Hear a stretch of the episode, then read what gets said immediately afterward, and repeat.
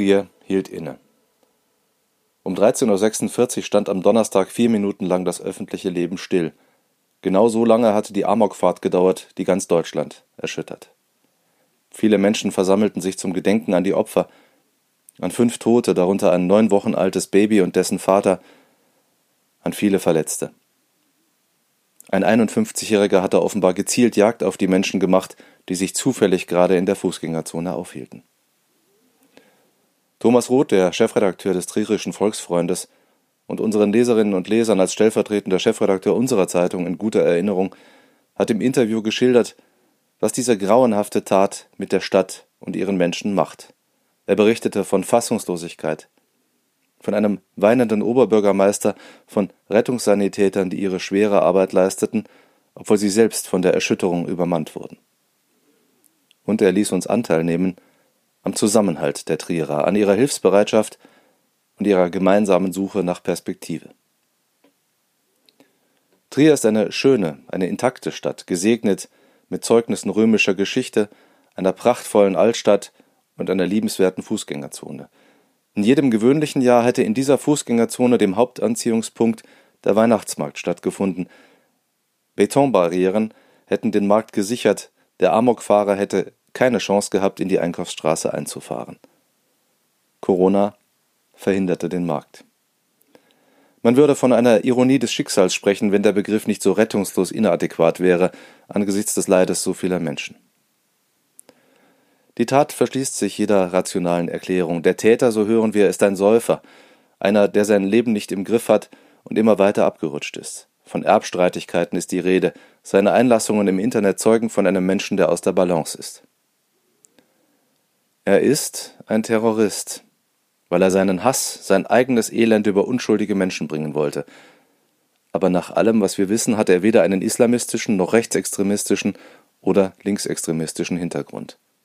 Ob er angesichts seiner psychischen Auffälligkeit für seine Tat strafrechtlich zur Verantwortung gezogen werden kann, wird sich zeigen. Wie schützt sich eine Gesellschaft vor der Explosion eines solchen Menschen? Wie bewahrt sie sich davor, dass ein frustrierter Verlierer ein Autor zur Waffe macht oder ein Messer, ein Beil, eine Spitzhacke? Die Antwort ist leider sehr einfach. Es gibt keinen Schutz vor solchen Wahnsinnstaten. Wie in vielen anderen Fällen wird sicherlich auch in Trier untersucht werden, ob die Tat des 51-Jährigen vorherzusehen gewesen wäre. Man wird klären, ob seine Gefährlichkeit erkennbar war. Alles andere wäre fahrlässig. Es ist die Pflicht des Staates, die Sicherheit seiner Bürger so gut wie möglich zu schützen. Aber es ändert nichts. Es wird nie und nirgendwo absolute Sicherheit vor politischem oder jedem anderen denkbaren Wahnsinn geben. Diese Erkenntnis tut weh, sie macht uns traurig und lässt uns vorsichtig werden, aber sie sollte uns nicht furchtsam machen. Würden wir uns zurückziehen, würden wir uns vor dem Umgang mit anderen Menschen verschließen, welcher Verlust wäre es für uns und für unsere Mitmenschen? Ich finde, man kann beim Umgang mit der Angst sehr viel von den Aktiven der Selbsthilfeinitiative Yes We Cancer lernen. In ihr engagieren sich Krebspatienten und Angehörige, Mediziner und Prominente. Sie sprechen öffentlich über die Krankheit, sie geben einander Beistand.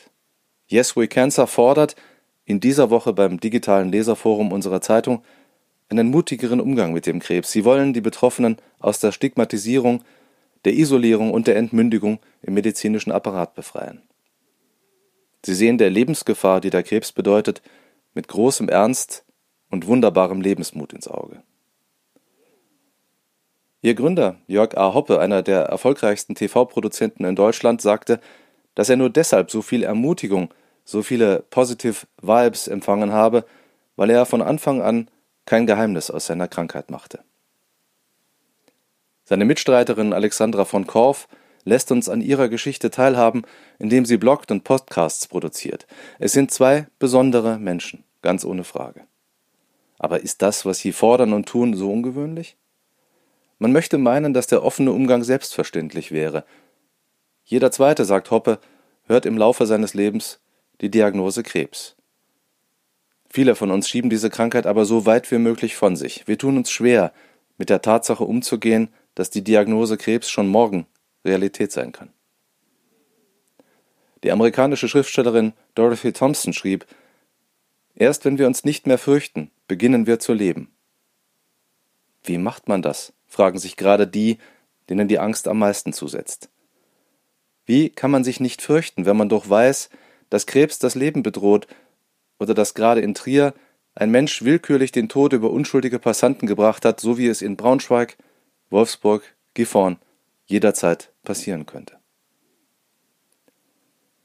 Die größte Hilfe besteht wohl in der Zuversicht, die wir einander gegenseitig geben können, indem wir offen über unsere Furcht sprechen, anderen die Chance geben, uns nahe zu sein und uns so von der Furcht nicht beherrschen lassen.